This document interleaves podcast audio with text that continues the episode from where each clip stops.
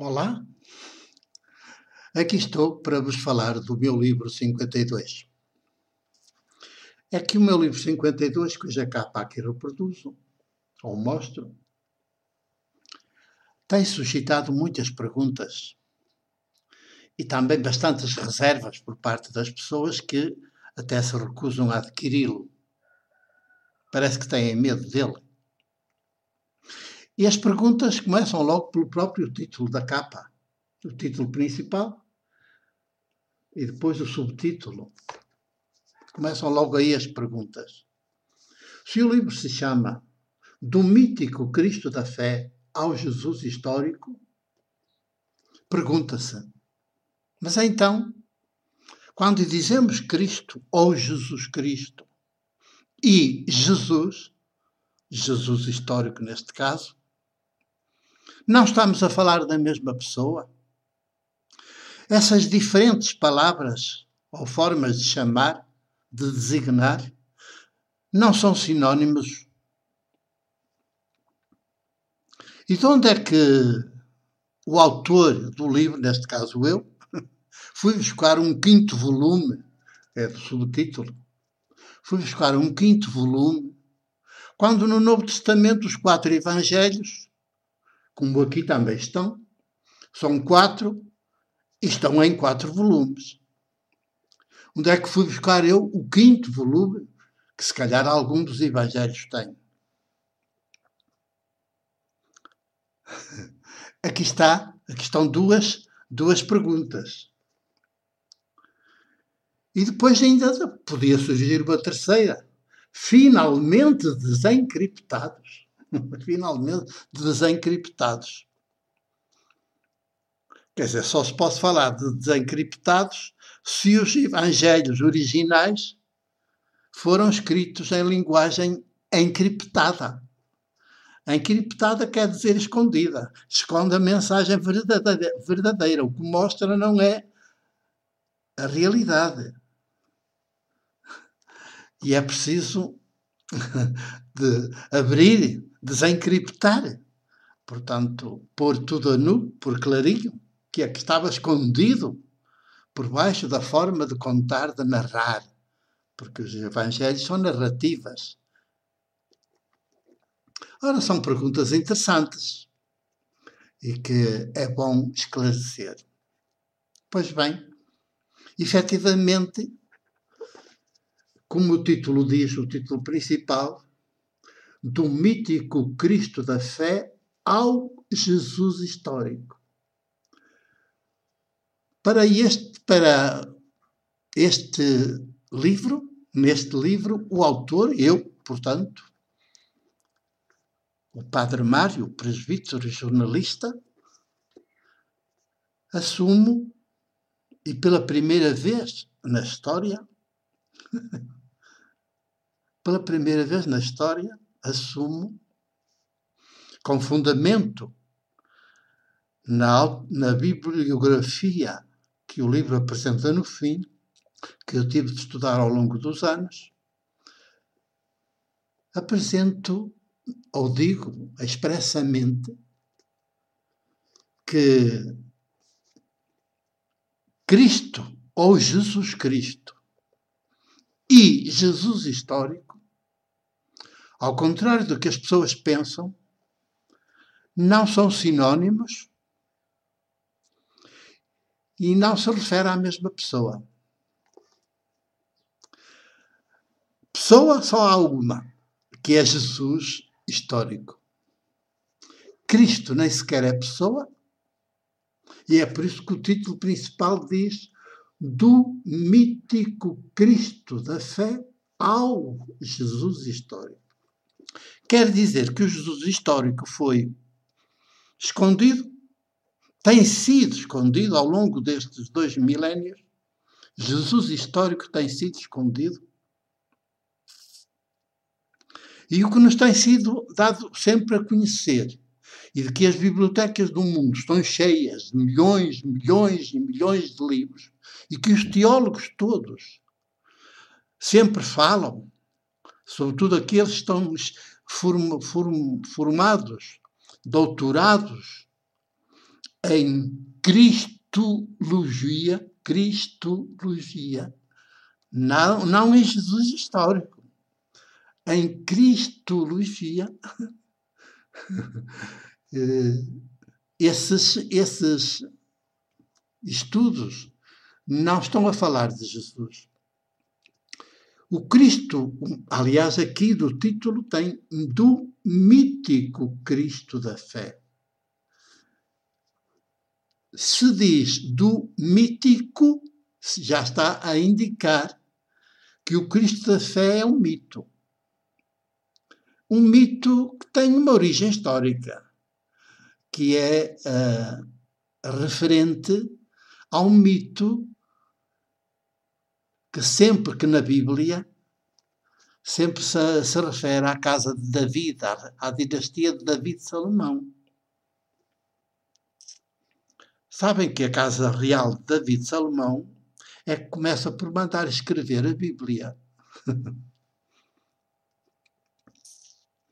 e o que é mais impressionante ainda é que Jesus histórico venha a ser morto para se cumprir a Bíblia. E em nome da Bíblia. Para ele ser erradicado da humanidade, de uma vez por todas, o seu nome e o seu projeto, porque era tão subversivo, é tão subversivo, é tão radical e ao mesmo tempo tão sublime, tão belo, que foi preciso matá-lo e com justificação na Bíblia. Quer dizer, comete-se o maior e o mais horrendo dos crimes, que é assassinar, crucificar Jesus, em nome da Bíblia. A Bíblia deu cobertura,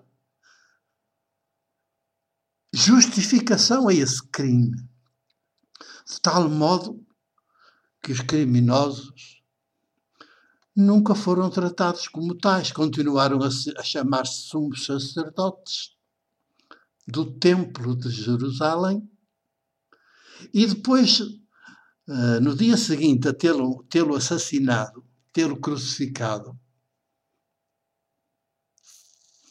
foram celebrar a Páscoa no Templo de Jerusalém sem qualquer remorso porque tinham feito uma coisa em nome da Bíblia e do Deus da Bíblia. E, portanto, parece que era a coisa mais bem feita que eles tinham feito, era a melhor ação que eles tinham feito. Foi erradicar de vez da, da memória da humanidade esse ser humano, filho de Maria, camponesa artesão de Nazaré,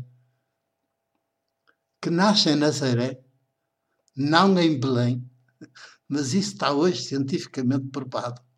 Nasce a Nazaré, não em Belém. E nasce seis, cinco anos antes da data que se lhe atribui. E por isso, e que depois, quando chega por volta dos seus 30 anos de idade, se sente chamado a deixar a terra e vem para cumprir uma missão. Sente, sente um apelo interior que o empurra, de algum modo, a entregar-se à missão. Cá está. Do mítico Cristo da fé ao Jesus histórico. Cristo e Jesus, Jesus Cristo ou Jesus, e Jesus não são sinônimos, são antônimos. E o Cristo da fé é um mito, porque o Cristo da fé não tem conteúdo. Só tem conteúdo doutrinal, não tem conteúdo real. Não tem conteúdo real, histórico. Os especialistas em, em Cristologia são especialistas de nada de coisa de um, de um sistema de doutrina inventado e cada vez mais sofisticado. E direi que quanto mais especialistas forem em Cristologia, mais ignorantes são em Jesus histórico. E, portanto, em, sendo ignorantes em Jesus histórico, também são ignorantes da vida, da vida real dos pobres, de cada dia, do dia a dia dos pobres. Por isso é que conseguem viver faustosamente nas grandes universidades, das suas cátedras, lá muito acima do comum dos mortais. Não são sinónimos. São, pelo contrário, antônimos, portanto, opostos. Cristo ou Jesus Cristo e Jesus histórico excluem-se. Onde está Jesus histórico não está Cristo, não está Jesus Cristo. Isto tem que ficar muito claro. Tem de ficar muito claro. E de onde vem o quinto, em cinco volumes, o quinto volume? Realmente no Novo Testamento, quatro evangelhos, quatro volumes. Só que a seguir ao Evangelho de João aparece um livro chamado Atos dos Apóstolos. Ora, aí está o truque.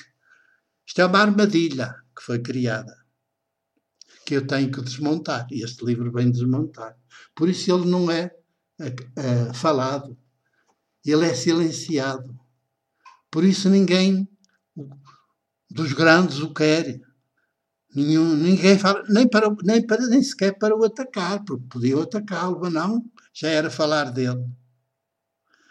É porque o cristianismo, para se impor, mudou o segundo volume do Evangelho de Lucas, que eram, escreveu em dois volumes, mudou o segundo volume do Evangelho de Lucas num livro autónomo chamado Atos dos Apóstolos. Mas isto tudo é, é invenção, não é real. É uma invenção histórica, sem, sem, sem dúvida. Mas não corresponde à realidade, porque a realidade é o Evangelho de Lucas em dois volumes. E isso nunca ninguém nos diz. E nunca houve um livro, um editor no mundo que alguma vez se atrevesse a pôr isto assim, no papel e publicado. Quem se atreveu pela primeira vez a fazer isso é o editor, meu amigo Jorge Castelo Branco, da Seda Publicações. E este é o primeiro livro do mundo que traz o Evangelho de Lucas, dos quatro Evangelhos, o Evangelho de Lucas em dois volumes. E acaba com os Atos dos Apóstolos. Está bem?